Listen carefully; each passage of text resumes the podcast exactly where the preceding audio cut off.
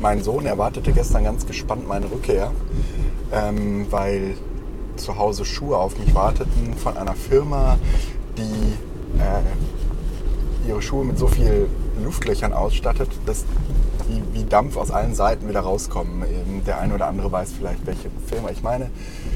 Es geht mir auch gar nicht um die Firma, sondern es geht mir um die Darstellung äh, dieser Werbung. Also dieser, äh, dieser Entlüft, die Entlüftung des Schuhs funktioniert also ganz fantastisch, ähm, indem Dampf abgelassen wird. Von, und mein kleiner Sohn hat das offensichtlich so überhaupt für bare Münze genommen und sich sehr vorgestellt, wie das sein muss, wenn jemand diese Schuhe trägt und war sehr gespannt darauf, als ich die dann anzog und nichts passierte.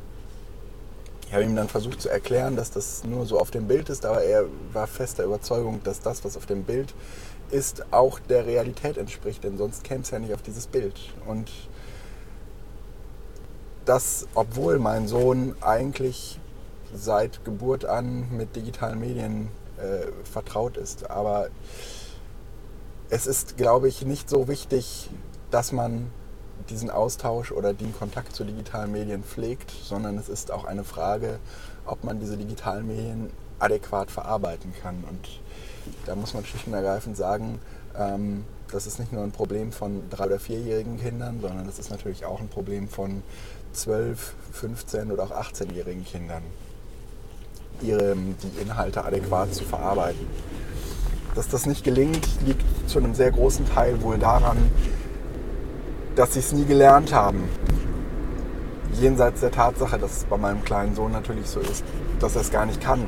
Dass es eine Frage des Alters ist, dass es äh, sozusagen äh, entwicklungstechnisch noch gar nicht funktionieren kann, dass er alles, was er sieht, für bare Münze hält, sind es im Alter natürlich ganz andere Formen von Abstraktion oder auch Verarbeitungsmustern, die erlernt werden müssen, um mit der digitalen Welt, vor allen Dingen mit der digitalen Welt zurechtzukommen, zumal wenn die digitale Welt und die analoge Welt nicht mehr voneinander zu unterscheiden sind. Dann wird das nicht mehr ein Verarbeitungsmuster, was für einen bestimmten Bereich des Lebens erlernt werden muss, sondern dann sind es Verarbeitungsmuster, die das Leben lernen.